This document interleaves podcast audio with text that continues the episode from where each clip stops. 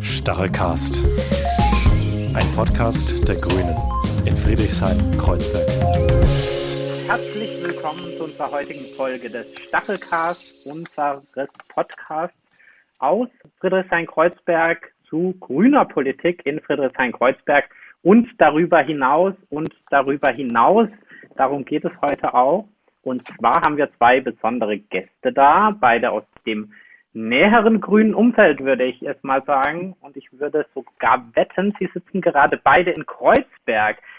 Den ersten Gast beziehungsweise die erste Gästin möchte ich gerne vorstellen. Es ist Bettina Jarasch, 52 Jahre alt, hat in Berlin an der FU Philosophie und Politik studiert, ist auch schon sehr lange bei den Grünen, war in Berlin von 2011 bis 2016 Landesvorsitzende von 2013 bis 2018 Mitglied im Bundesvorstand und auch bei der letzten Wahl zum Abgeordnetenhauswahl Teil des Spitzenteams. Und jetzt ist sie in unserer grünen Abgeordnetenhausfraktion Sprecherin für Integration und Flucht.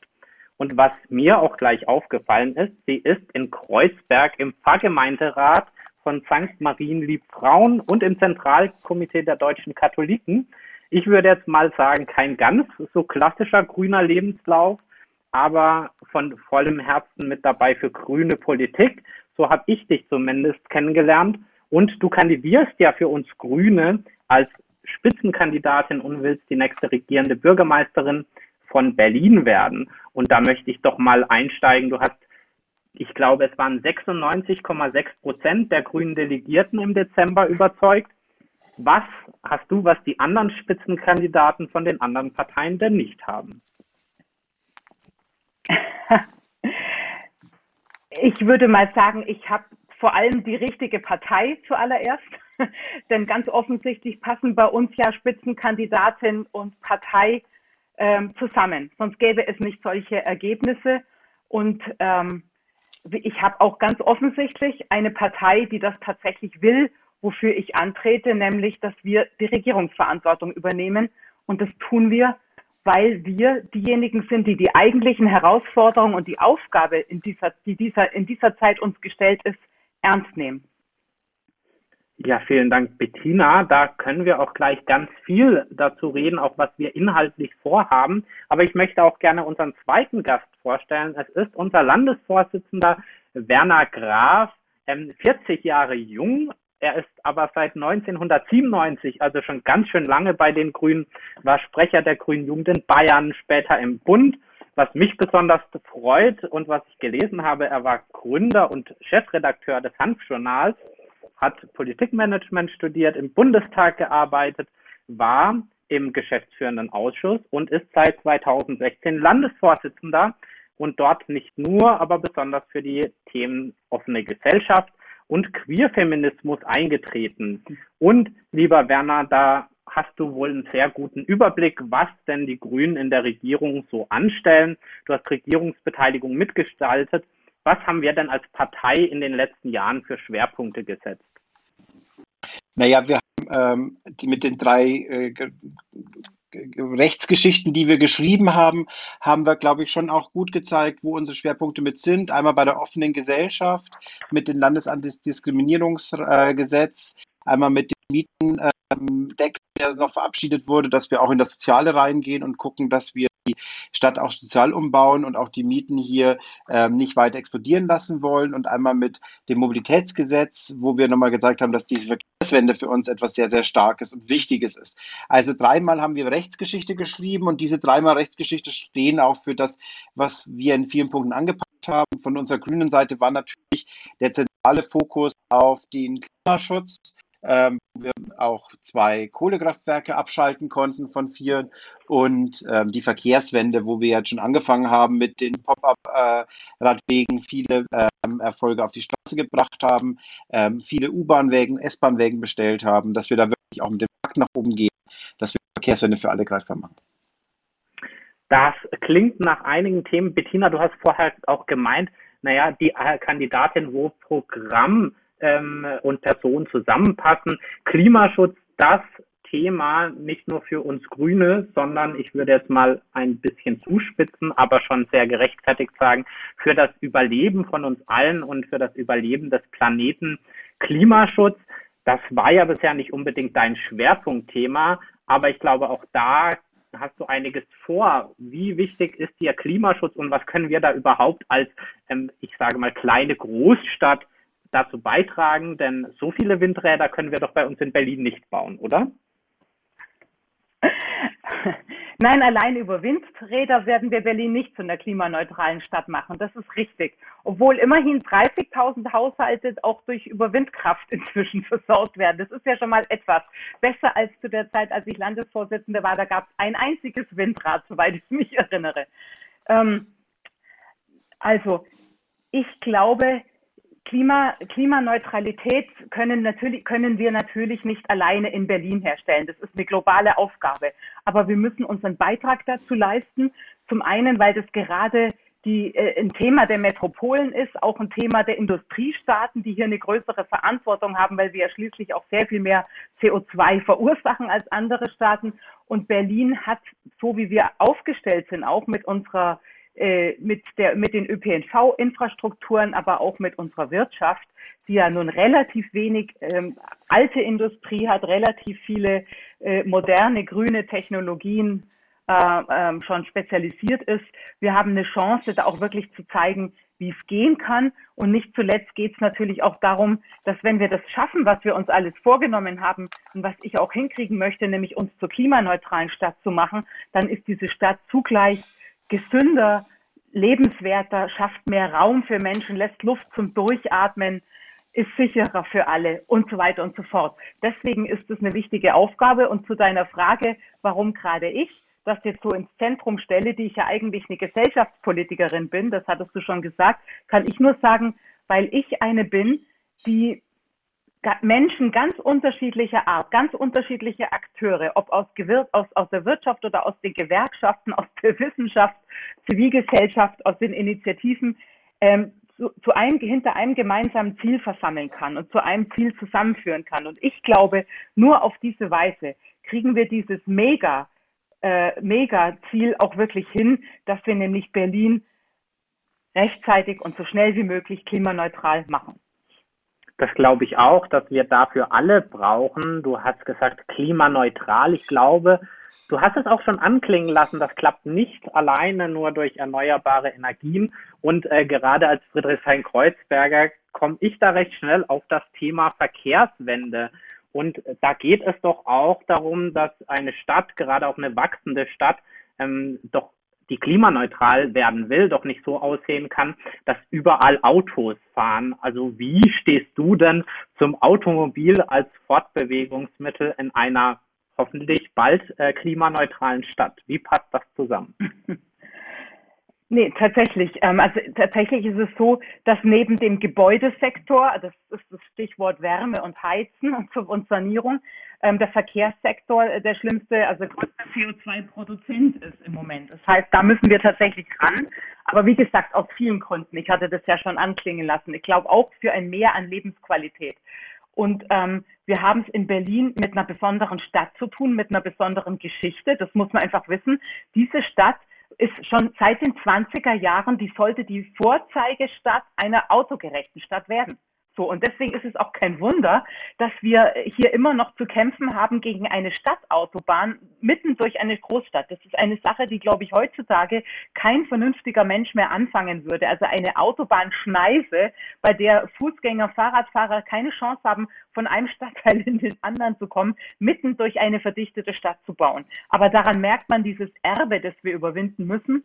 Und mein Ziel ist es, also erstmal finde ich, wir geben ein Versprechen ab an die Bürgerinnen dieser Stadt. Und das Versprechen heißt, wir, müssen, wir werden es mit unserer Verkehrswende hinkriegen, dass, dass man bequem, schnell und auch kostengünstig ohne eigenes Auto überall in Berlin und ich sage überall, ausdrücklich auch in den Stadtrandgebieten unterwegs sein kann. Das ist ein Versprechen und das müssen wir zuallererst mal einlösen.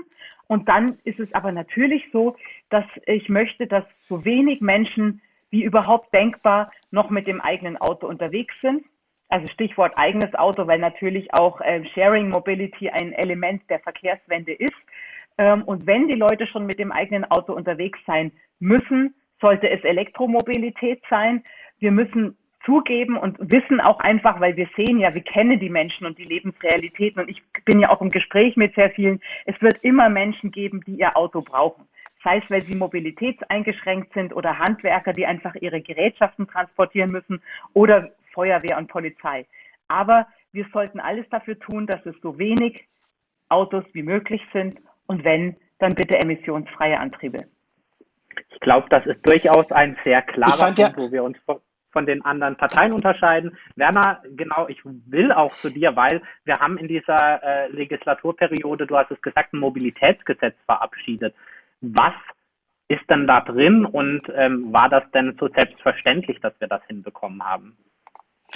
Erstmal möchte ich mal kurz, weil ich habe neulich auf Bettina eingehen, ich habe neulich einen Flyer in die Hand bekommen, der war aus den 50ern oder 60ern.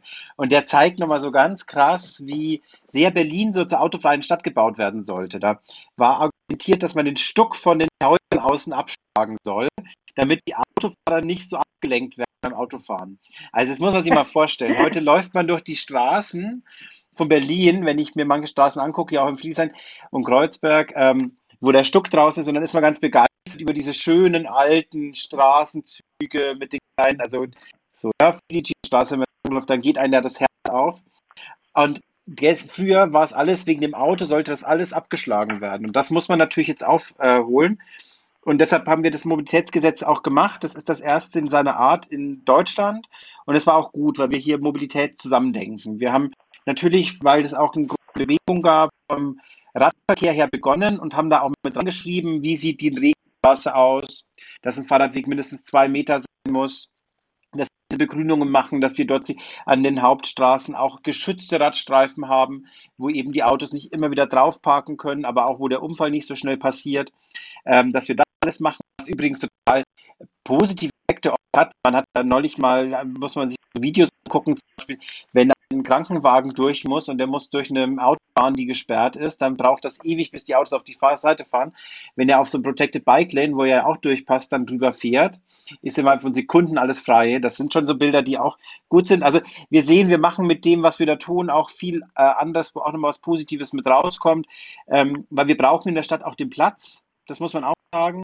Ähm, gerade wenn man so diese Kieze insgesamt anguckt, möchten wir halt etwas schaffen, dass es immer mehr autofreie Kieze gibt, wo die Menschen quasi in den Kiezen gut leben können, Platz haben auch zum Spielen. Wenn man die Tür aufmacht und drei Autos sieht und es sind drei Bobcars, dann ist das immer was Schönes, finde ich. Also das ist schon unser Ziel. Wir haben aber mit dem Mobilitätsgesetz jetzt auch das, den Fußverkehr nochmal mit reingenommen. Auch da wollen wir äh, besser hingehen. Da geht es um die Ampelschaltungen, da geht es darum, wie man auch äh, nach B schneller kommt. Und wir werden jetzt auch zum Beispiel als nächstes den Wirtschaftsverkehr groß angehen. Die Frage zum Beispiel, wie macht man Auslieferungen? Müssen wirklich Paketdienste viermal, drei verschiedene Paketdienste dreimal am Tag in dieselbe Straße rein? Oder macht man etwas mit zentralen Hubs, wo es dann mit den Elektrofahrrädern ähm, und Lastenwägen wieder weitergeht, damit es auch für die Anwohner angenehmer wird, dass da nicht ständig Autos rumstehen, sondern man die Belieferung gut hinbekommt. Das sind neue Modellprojekten schon dabei und das wollen wir natürlich jetzt auch noch ins Gesetz geben. Ich höre da ganz stark raus, dass es um lebenswerte Kieze geht, also Kieze, die grün sind, die von Verkehr reduziert sind, wo man äh, schnell an das kommt, was man braucht und dass man auch gut von A nach B kommt. Wenn man jetzt ganz böse wäre, könnte man ja sagen, das klingt so nach einer grünen Utopie, die sich gar nicht alle leisten können. Und gerade wenn wir schauen auf den Mieten- und Wohnungsmarkt, die Preise in Berlin, die Mieten, die Grundstückspreise, das steigt alles weiter. Sind wir jetzt die Partei, die für das Wohlfühlthema Klima und Verkehrswende zuständig ist und vergessen dadurch die MieterInnen? Oder haben wir da auch als Grüne wirklich Akzente gesetzt? Werner, da kannst du vielleicht auch gleich dazu entgegnen. Also erstens glaube ich, dass man sich, dass es andersrum ist. Man muss sich leisten können, keinen Klimaschutz zu machen. Wenn man im Augenblick anguckt, also die Menschen, die am meisten äh, CO2 produzieren und auch ausstoßen, sind meistens die mit dem großen Geldbeutel. Wenn die Menschen, äh, wenn man auch guckt, wer kann sich ein Auto leisten oder nicht, es sind gerade die, ähm, also je ärmer die Menschen werden, desto weniger haben sie ein Auto und desto mehr sind sie eigentlich darauf angewiesen, dass wir einen sicheren und guten ÖPNV haben, der auch regelmäßig und schnell kommt.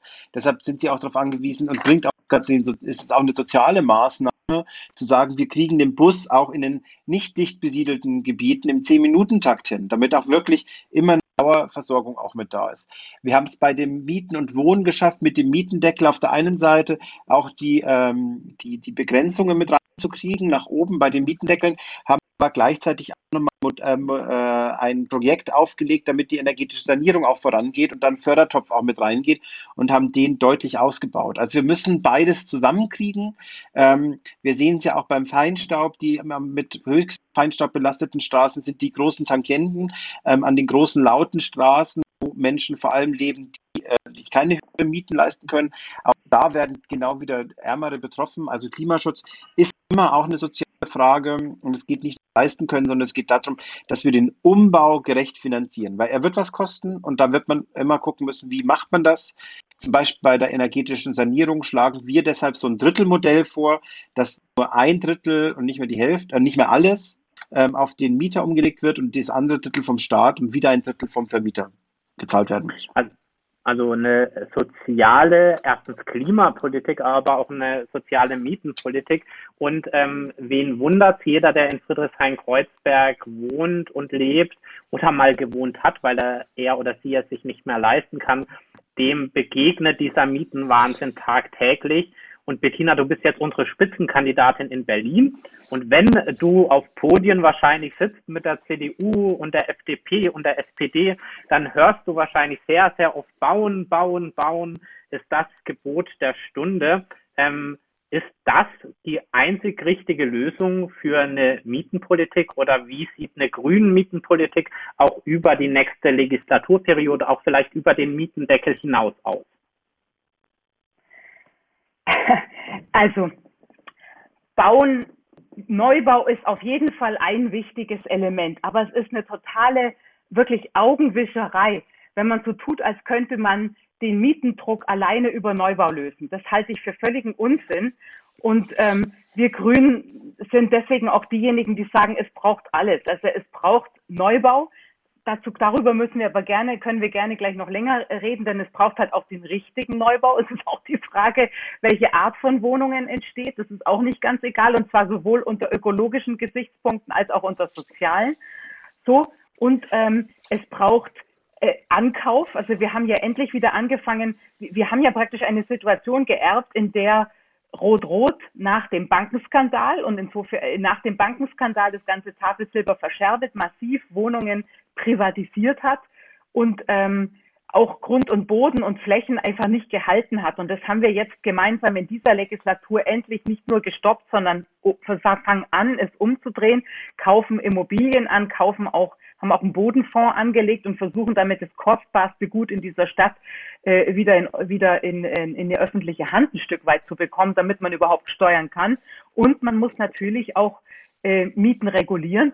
Und das sage ich insofern auch ganz ausdrücklich. Übrigens, wir lassen sicher den Mietendeckel nicht einfach ersatzlos auslaufen oder so. Wir sind, wir, ich hoffe sehr, dass er hält. Der ist ja ist im Moment eine Klage vom Verfassungsgericht anhängig.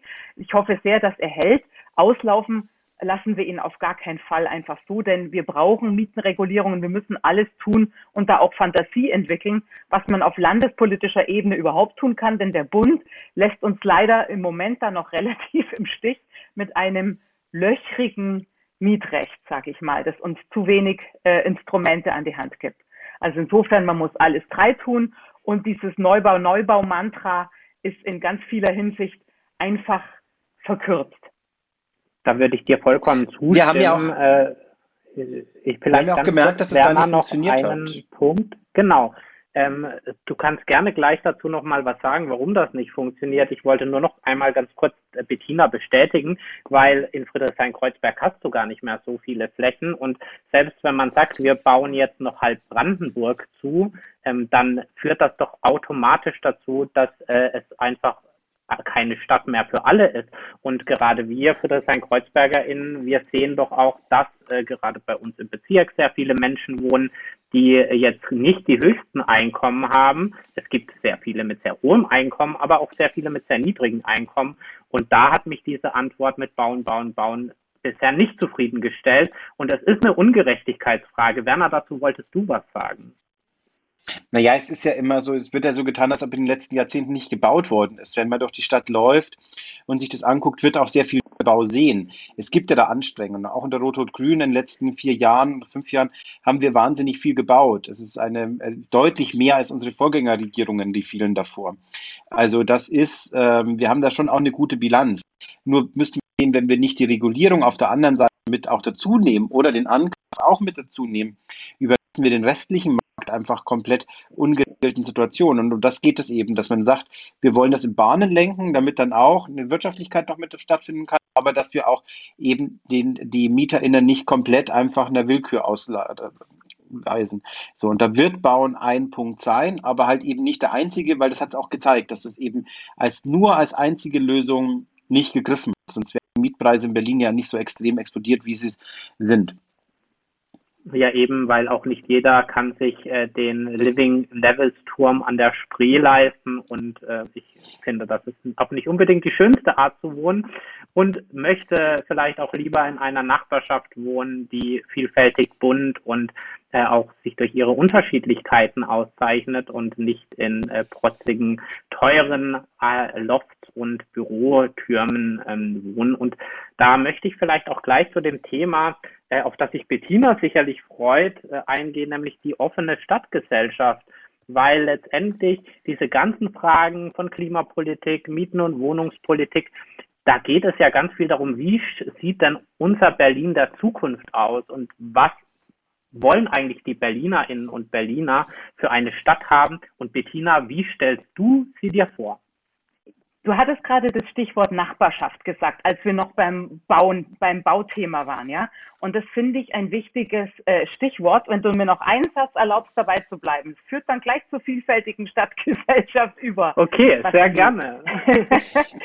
Und zwar ähm, ist es so, dass es ähm, dass es auch Unsinn ist, immer, also auch klimapolitisch sowieso Unsinn ist, immer neue Bauflächen auszuweisen, zu versiegeln und praktisch die Versiegelung endlos äh, fortzusetzen. Und zwar nicht nur unter ökologischen Gesichtspunkten, sondern auch, wie Stichwort lebendige Nachbarschaft. Die allermeisten Menschen, auch wenn sie eine Wohnung suchen, du hattest es vorhin im Blick auf Kreuzberg ja auch gesagt, die wollen ja eigentlich gerne in ihrem Kiez bleiben. Übrigens auch alte Menschen, die dann irgendwann feststellen, sie brauchen nur noch eine kleine, dafür aber Barriere barrierefreie Wohnung und die wollen unbedingt in ihrem angestammten Sozialraum bleiben und, und, und. Äh, oder auch nach einer Trennung, was weiß ich, man braucht zwei Wohnungen, aber natürlich nicht uferlos weg. Das Stichwort, das wir eigentlich, also das, das, was wir eigentlich tun müssten, und zwar massiv, ist eine kreative Nachverdichtung und überlegen, wie man Stadtraum wirklich anders nutzen kann, ähm, statt immer neue Flächen zu versiegeln und das ist übrigens überraschend. Ich höre auch aus Gesprächen mit Immobiliengesellschaften und Immobilienentwicklern, denn ich rede ja gerade gnadenlos mit allen über unsere Ziele, weil ich sie dahinter versammeln will, wie gesagt. Ähm, die stimmen mir da durchaus zu.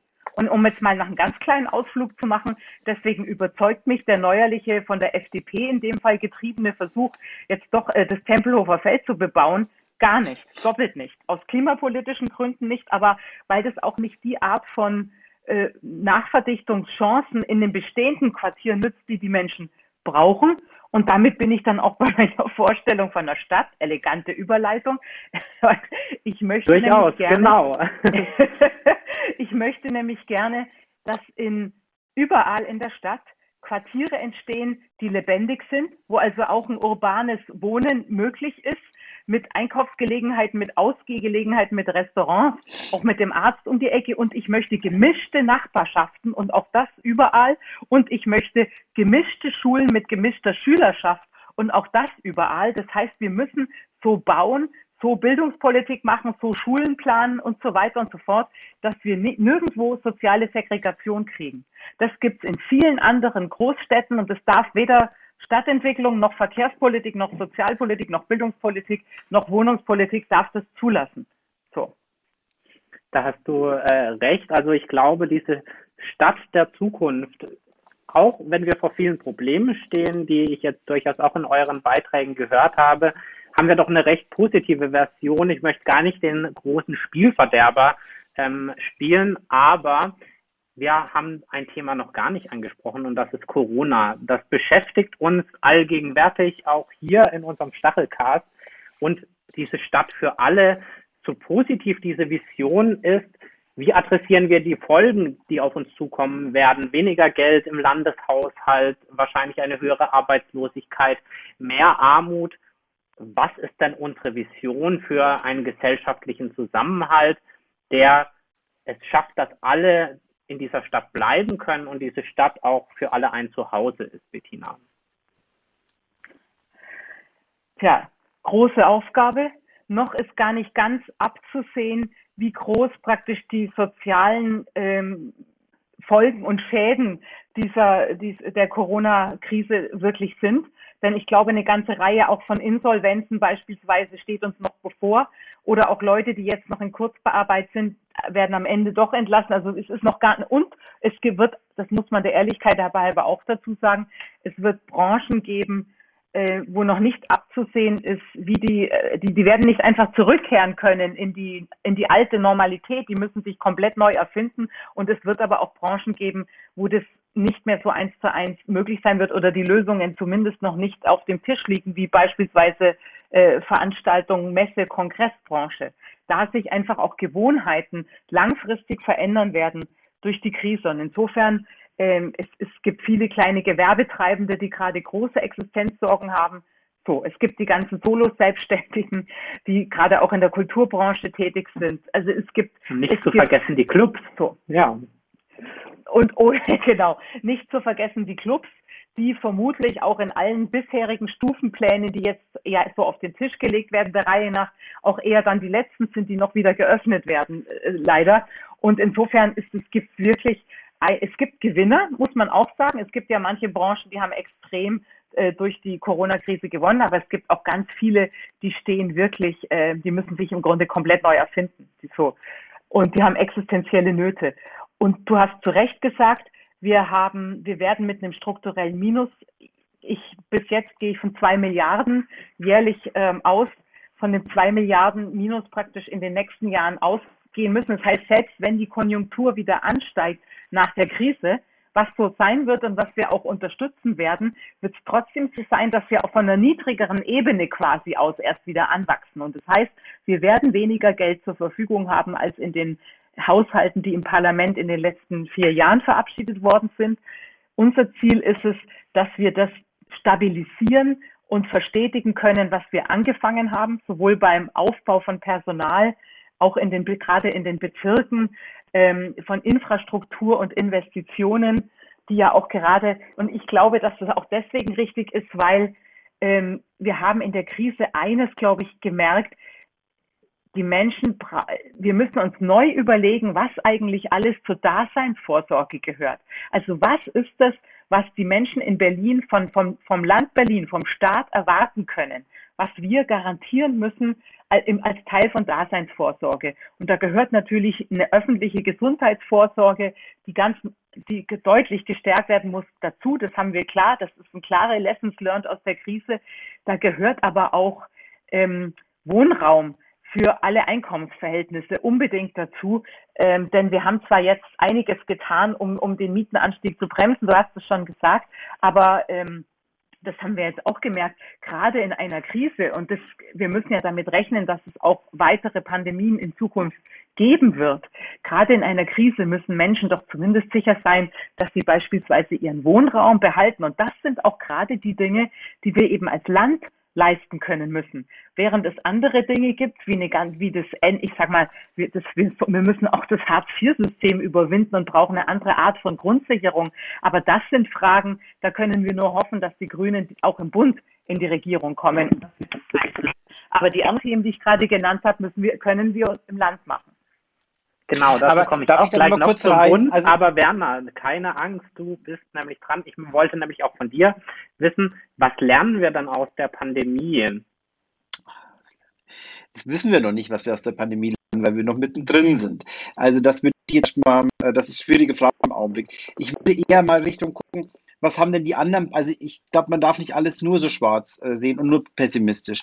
Also natürlich die Zeit, in der wir jetzt gerade durchgehen, die ist extrem hart. Die Leute haben eine Einsamkeit, viele, ähm, die, die Kinder und Job zusammenbringen müssen, sind enorm gestresst. Ähm, wir haben viele Menschen, die jetzt auch Leute verloren haben.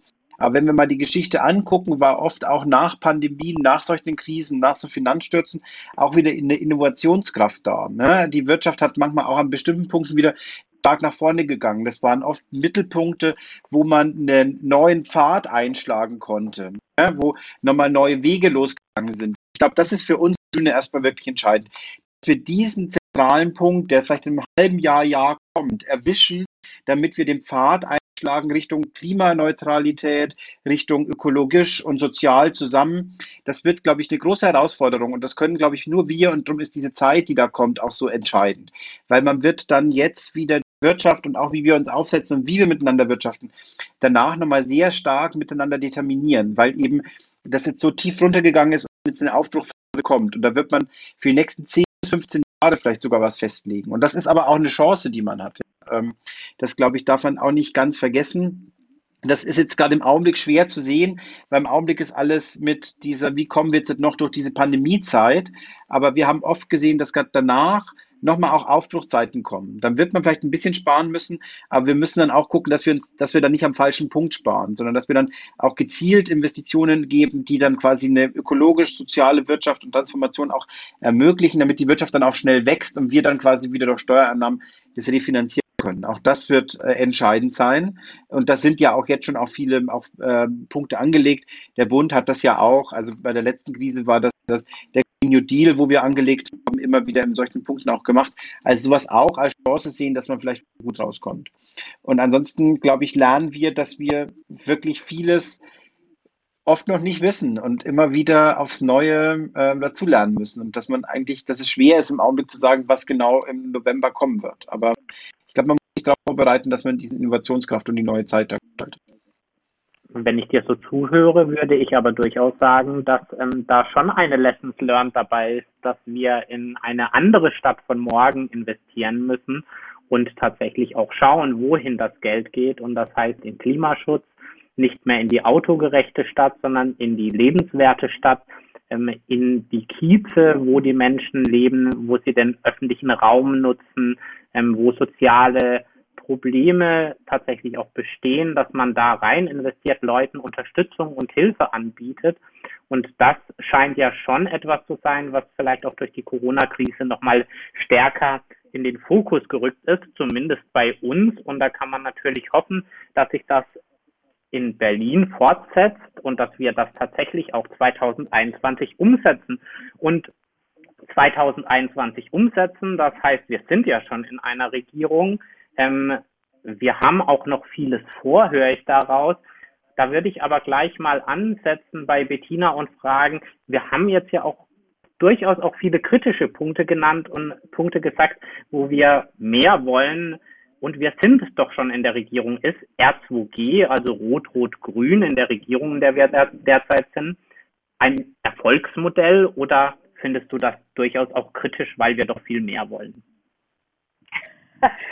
Also ich finde, dass R2G dieser Stadt gut getan hat. Aber was es braucht, ist ähm, G2R. Das würde ich mir zumindest wünschen. Ich glaube, es macht einen großen Unterschied, wer die Regierung anführt. Denn ähm, nehmen wir nur mal das, das große, zentrale, historische Thema dieser Zeit, eben Klimaneutralität, also die, ähm, die Pariser Klimaziele noch zu erreichen und dazu Berlin umzubauen. Äh, wir haben gemeinsam als Koalition die Klimanotlage erklärt, beispielsweise. Das ist übrigens etwas, von dem ich mir nicht vorstellen kann, dass das mit anderen Koalitionspartnern überhaupt möglich gewesen wäre.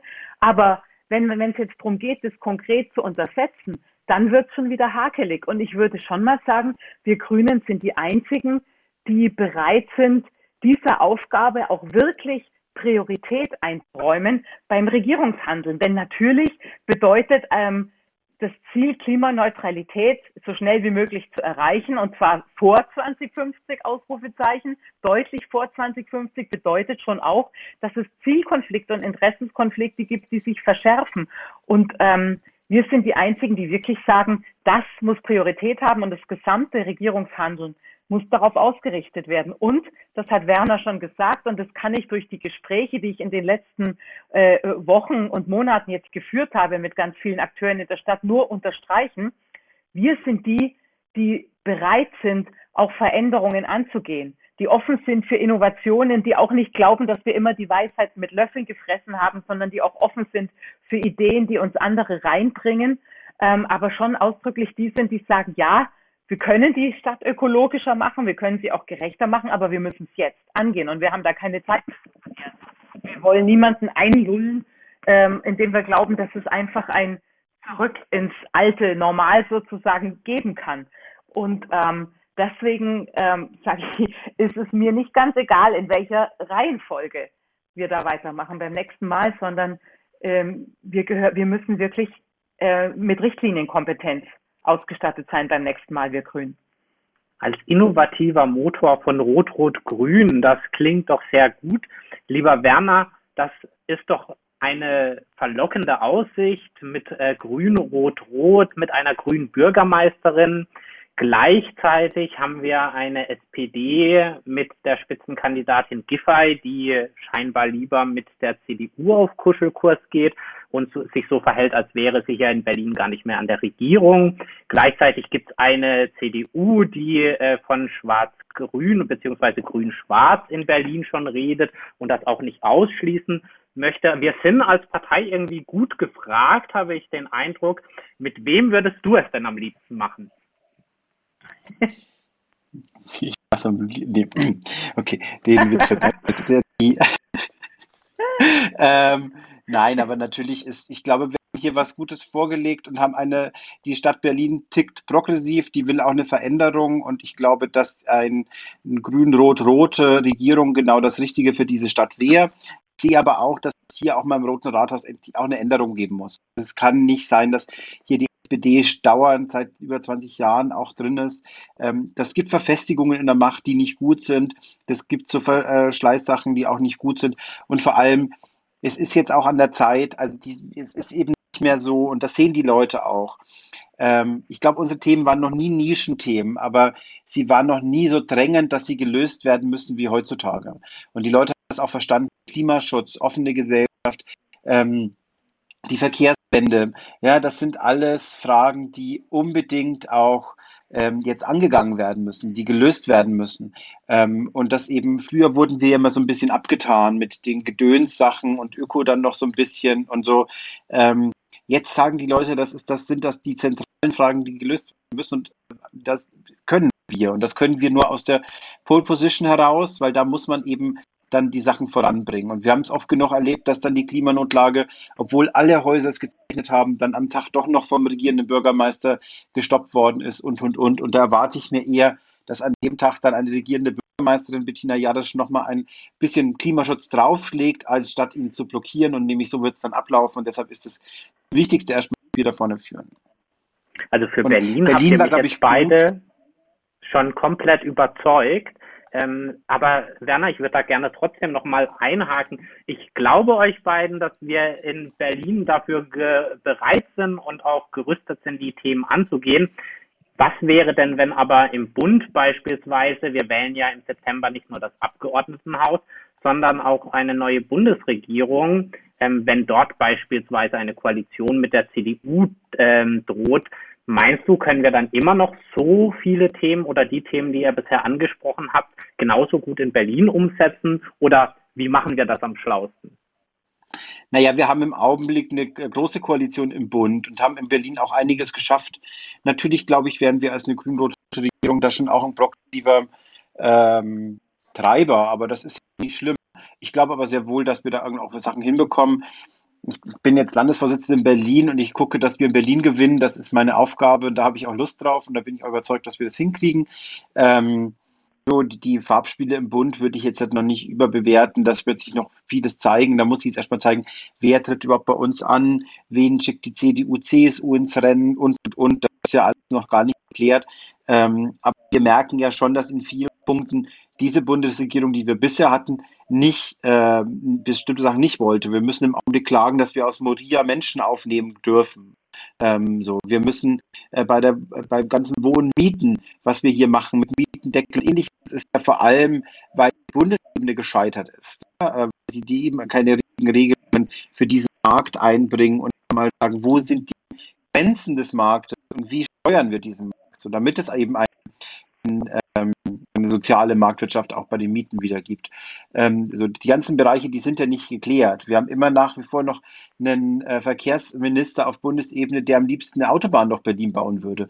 Also das, äh, da hoffen wir uns natürlich schon Änderungen auch mit der nächsten Periode und da glaube ich, könnte auch was besser werden. Und wenn wir hier das äh, mit den in der grünen Regierenden stehen, dann hat man eine große, starke Stimme, da auch viel einzufordern. Okay, Werner, da hast du mich auf jeden Fall überzeugt. Ähm, da klingt die bundespolitische Debatte ja nicht gerade sehr euphorisch heraus, aber dann konzentrieren wir uns doch auch gerne hier in diesem Podcast lieber auf Berlin, stellen unsere Themen und unsere Kandidatin nach vorne. Ähm, aber Bettina, es gab ja auch immer wieder den äh, Vorwurf oder äh, die Medien oder andere Parteien haben darüber berichtet, ähm, Bettina Jarasch, die kennt man doch gar nicht, was mich immer so ein bisschen verwundert hat. Ich kenne dich jetzt auch schon länger. Ich habe vorher gesagt, du warst schon Landesvorsitzende im Spitzenteam letztes Mal. Also was entgegnest du dieser Diskussion, die Berliner Stadtgesellschaft würde dich überhaupt nicht kennen? Das Gute daran ist, dass die Berliner Stadtgesellschaft aber sehr daran interessiert ist, mich kennenzulernen. Und das hat nicht nur mit meinem sympathischen Lachen oder so zu tun, sondern es, es geht einfach darum, dass die Leute wissen, dass sie mit uns Grünen rechnen müssen diesmal. Und deswegen, und das merke ich ja in den ganzen Gesprächsanfragen, die ich bekomme von allen Seiten, wollen die Leute wissen, was ich für eine bin, denn sie rechnen schon ganz ernsthaft damit, dass wir Grünen diesmal die Regierungschefin stellen. Ich betone Chefin übrigens, die erste richtige, die, die erste richtige Regierungschefin nach Luise Schröder direkt nach dem Krieg. Also die erste Frau im Roten Rathaus.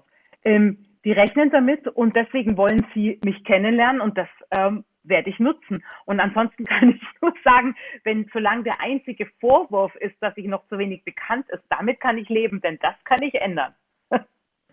Das klingt sehr vernünftig. Wir Grünen sind ja auch eine Partei, die immer sagt, Inhalte first. Das wollen wir, glaube ich, auch weiter ähm, so handhaben. Lieber Werner, auch als Parteivorsitzender, ihr habt jetzt ja einen Wahlprogrammentwurf veröffentlicht, den wir auch auf einem digitalen Parteitag beschließen werden. Und da ist die Frage, wir schaffen das selbstverständlich mit einer grünen Bürgermeisterin und machen äh, dann Berlin noch grüner, gerechter, sozialer, vielfältiger. Wir haben viel vor. Was sind denn die Kernpunkte des neuen Wahlprogramms? Was werden wir auf jeden Fall als Grüne in der nächsten Regierung in Berlin in Angriff nehmen? Als zentral für uns ist erstmal Klimaschutz. Da ist zentral die Energiewende hinzubekommen. Das heißt, wir werden gucken, dass wir die restlichen zwei Kohlekraftwerke, die wir haben, eins in der nächsten und eins dann bis spätestens 2030 abschalten bekommen, wir hier wirklich rauskommen. Ähm, das heißt, wir müssen aber auch bei der energetischen Sanierung weiter vorankommen und wir müssen auch die Entsiegelung der Stadt und mehr Grünflächen schaffen. Die Verkehrswende gehört auch zum Klimaschutz dazu. Das wird einer der zentralen großen Punkte sein, die wir angehen müssen. Das Weitere wird natürlich das soziale und auch die Wirtschaftspolitik auch sein. Wir müssen es schaffen, dass wir diese Corona-Krise, in der wir jetzt gerade sind, und die Pandemie am Ende so nutzen, dass wir auch besser herauskommen, dass wir die Transformation vorantreiben und dass wir hier ein starkes Berlin aufstellen, wo wir auch nochmal Berufe nach vorne stellen, die da jetzt lange drunter gelitten haben. Wir müssen die Mietenpolitik ähm, weiter, was wir angefangen haben, auch unter Rot und Grün, glaube ich, weiter fortführen. Wir müssen sie aber auch ökologisieren, dass wir jetzt zum Beispiel in Friedrichshain-Kreuzberg mit dem ersten und höchsten Holzhaus ähm, aufwarten, ist, glaube ich, ein genauso ein wichtiger Punkt. Wir müssen gucken, wie kann man ökologisches Bauen weiter voranbringen? Wie kann man Holzbau weiter voranbringen? Können wir da zum Beispiel eine äh, Zusammenarbeit mal mit Brandenburg anstoßen? Die haben das Holz, wir haben, brauchen die Wohnung. Also das kann man ja ähm, so, auch wie kann man das besser angehen, damit dann auch dort Arbeitskräfte auch in der Region um uns herum gut mit gestützt werden. Und dann ist natürlich nochmal sehr zentral die Frage nach den Schulen und Kitas dort, äh, glaube ich, gibt es noch viel bei der Digitalisierung, wie man voneinander lernt, aber auch, dass die Sanierung der Schulgebäude vorangeht. Das ist wichtig. Und wir wollen natürlich die ähm, offene Gesellschaft pushen. Ähm, das heißt, dass wir zum Beispiel Verwaltung auch äh, vielfältig aufstellen und dass wir den rechten Terror, den es bei der, äh, in Neukölln gegeben hat, auch wirklich gut aufarbeiten.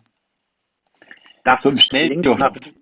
Ja, das klingt aber schon nach einigem, äh, was auch viel erfordert, aber super wichtig ist anzugehen. Bettina, du hast dir hundertprozentig diesen Entwurf auch schon durchgelesen und dir auch Gedanken gemacht, was ist denn dein Herzensprojekt für die kommende Legislaturperiode?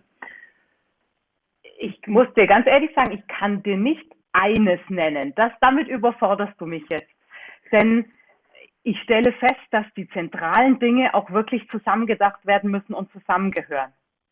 Ich finde es eine super spannende Sache, ähm, das, das umzusetzen und zu erfüllen, was wir uns vorgenommen haben, nämlich 50 Prozent des Wohnungsmarktes in gemeinwohlorientierte Hand zu bekommen und dazu ganz offensiv mit allen zu arbeiten, die bereit sind, sich diesem Ziel zu verpflichten und da gemeinsam mit uns voranzugehen. Das sind natürlich so Leute wie Werner hat schon das Holzhochhaus in Kreuzberg genannt. Da gibt's da gibt's Leute, die zeigen uns, dass das geht und dass man mit vernünftigen, realistischen Renditeerwartungen auch bezahlbaren Wohnraum und gleichzeitig hohe ökologische Qualität beim Bau ähm, schaffen kann. So, das finde ich ein super spannendes Projekt, weil, wie gesagt, mich interessiert alles, wo Berlin auch wirklich als Metropole zeigen kann, wie es gehen kann. So wie das ja auch ganz viele andere Bürgermeister und Bürgermeisterinnen in europäischen Metropolen gerade zeigen. Ich finde die Verkehrswende ähm, zentral, auch um die Stadt zu einer, zu einer Stadt zu machen, die zwar immer noch genauso spannend ist und aufregend, wie Berlin ist. Und das ist der Grund, warum wir alle hier sind, wo aber der Alltag vielleicht ein bisschen entspannter ist, weil man besser atmen kann, bessere Luft hat und weniger Kampf auf den Straßen führen muss äh, jeden Tag für sich oder für die Kinder, um die Kinder fürchten muss. Ähm, ich finde die Transformation der Wirtschaft, und das sage ich jetzt ausdrücklich als Grüne, denn das hat man uns früher nicht immer zugetraut. Und Vasili, ich finde das hochspannend, äh, die Transformation der Wirtschaft und das bedeutet übrigens auch, ja, dass wir den, der Wirtschaft natürlich mit Konjunkturprogrammen wieder helfen werden, aber natürlich vor allem die, die fördern wollen, die halt in Richtung regionale Wertschöpfung gehen, in Richtung Nachhaltigkeit, in Richtung soziale Ökonomie, in, in die Lösungen entwickeln für das, was sich in dieser Stadt entwickeln, äh, verändern muss. Und ich stelle fest, es gibt ganz viele Leute, die warten nur drauf, dass wir da ein klares Bild vorgeben und klare Ansagen machen. So, und das gehört dazu, denn, um das dazu zu sagen, die Klimaneutralität, über die wir jetzt schon viel geschafft, geredet haben, die energetische Sanierung, die Werner erwähnt hat, das sind Milliardenprojekte. Wir müssen uns schon klar machen, dass wir dafür auch privates Kapital brauchen. Das können wir nicht alles aus Steuermitteln äh, bezahlen. Und das möchte ich hinkriegen, dass wir dieses, dass wir für solche Zwecke das private Kapital auch tatsächlich aktivieren. Und insofern, das alles ähm, geht aber nur, wenn, glaube ich, gleichzeitig die Menschen sicher sind, sicher sein können, dass sie in dieser Stadtgesellschaft weiterhin offen und frei leben können und alle Chancen haben, egal äh, welchen Nachnamen sie haben, egal welche Herkunft sie haben, egal in welchem Stadtteil sie wohnen und egal wie alt sie sind und wie krank oder gesund sie sind. So, und insofern gehören die zentralen Projekte tatsächlich zusammen. Also ich höre daraus, worauf du wirklich Lust hast, ist mit den Berlinerinnen und Berlinern, mit allen Menschen in dieser Stadt gemeinsam Politik zu machen und zwar für ein besseres Berlin. Du hast äh, jetzt einige Punkte genannt, da würde ich sagen, das klingt sogar nach radikaler Veränderung, aber du benutzt dafür eigentlich auch die richtigen Wörter, nämlich vernünftig und realistisch. Das klingt doch ganz gut. Werner, sind wir radikal, sind wir vernünftig, sind wir radikal vernünftig oder was ist denn unser Markenkern als grüne Partei? Na, ich glaube, dass wir schon einfach radikal vernünftig sind. Das, und die, wenn man im Augenblick vernünftig ist, will man diese Stadt umbauen, so dass es für alle lebenswert ist und gleichzeitig, dass wir die Klimakrise damit auch von Berlin aus auch bekämpfen, diese Verantwortung auch annehmen. Ähm, da glaube ich, kann man verschiedene Punkte machen. Da wird man auf jeden Fall ähm, eine großen Änderung mach, äh, hinkriegen müssen. Dies, das, das meinen wir mit radikal, aber vernünftig, weil es ansteht und weil wir es auf Art und Weise machen wollen, die auch die Menschen insgesamt mitnimmt. Und deshalb ist, glaube ich, diese Zusammenkunft von diesen zwei Wörtern etwas, was schon sehr gut gefällt, ähm, weil das für mich schon sehr beschreibt, äh, den Zeitgeist im Augenblick beschreibt und auch dessen, was jetzt im Augenblick ansteht. Aber das gar nicht die Kriterien. Also ich glaube, die Hauptkriterien sind aber, was für Probleme gibt es gerade, was für Herausforderungen hat man und wer hat den Mut, die auch wirklich anzugehen und welche Lösungen hat man dafür. Und ich finde, es gibt immer, äh, es gibt im Augenblick verschiedene Es gibt Herausforderungen, die wir haben. Das ist zum Beispiel die Klimakrise, das ist die soziale Frage auch mit dem Wohnungsmarkt. Ähm, und dann nicht, müssen nicht die Berliner auch gucken, was wir haben wir bei vielen Fragen. Und ich glaube, dass wir einfach die richtigen und die besseren haben. Ähm, wer noch mehr Autos in die Stadt, Innenstadt reinkriegen will, der wird kein schöneres Berlin am Ende haben. Ne? Die Autos, äh, die Staus, die sind ja nichts Schönes. Die Blechlawinen sind auch nichts Schönes. Wenn wir es aber schaffen, dass die Menschen umsteigen und der öffentliche Personennahverkehr so attraktiv ist, es so attraktiv ist, mit dem Fahrrad zu fahren, weil ähm, die Angebote so gut sind, dann wird der Platz auf einmal mehr und dann können wir auch die Straßen wieder nutzen für andere Sachen, für Cafés, für Grünflächen, für Parks, für Kleinparks, für Pocketparks, aber auch für Fahrradwege. Also das ist, glaube ich, die, der Ansatz. Nehmen wir die Krisen, die es gerade gibt und die Herausforderungen und machen daraus das Beste und zwar was Schöneres. Das klingt doch sehr schön. Den Mut, den wir haben, den habe ich bei euch beiden zumindest rausgehört. Da bin ich sehr zuversichtlich, auch was das Wahlprogramm angeht. Wir haben heute mehrere Themen besprochen.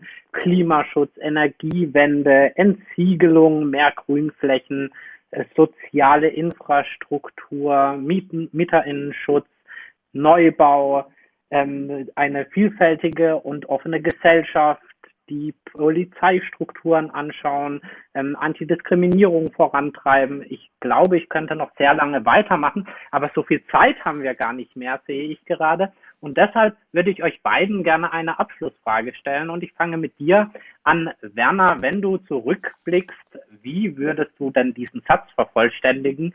Die grüne Regierungsbeteiligung hat dieser Stadt ja, hat dieser Stadt wirklich gut getan und war ein Anfang für den Umbau der Stadt. Und der, der große Schritt kommt mit der nächsten Wahl, in dem es eine grün geführte Regierung da gehe ich auf jeden Fall mit und bin gespannt. Bettina als unsere Spitzenkandidatin sagen wir ja auch Bettina für Berlin. Na, wenn du jetzt mit diesem Motto antrittst, da frage ich mich und stelle dir die Frage, vervollständige doch gerne den Satz, Berlin ist für mich die Stadt, in der ich leben möchte, die Stadt, in der ich wirken möchte. Heimatstadt und Lebensaufgabe. Heimatstadt und Lebensaufgabe, das klingt doch vielversprechend für die hoffentlich zukünftige Bürgermeisterin von Berlin. Liebe Bettina, lieber Werner, ich danke euch sehr, dass ihr euch die Zeit genommen habt für diesen Stachelcast bin gespannt auf den Wahlkampf mit euch und freue mich, mit euch auch Wahlkampf zu machen und viele Berlinerinnen und Berliner davon zu überzeugen, am 26. September Grün zu wählen. Und ich glaube, wir haben heute schon einen ganz guten Eindruck vermitteln können, was denn auf die Menschen in dieser Stadt Zukunft äh, zukommt. Und wir möchten natürlich alle einladen, das mit uns gemeinsam anzugehen und ein schöneres, grüneres, bunteres und vielfältigeres Berlin zu gestalten. Liebe Bettina, vielen Dank dir. Lieber Werner, vielen Dank dir und bis bald. Danke, Danke dir. Schönen, schönen Abend. Tschüss.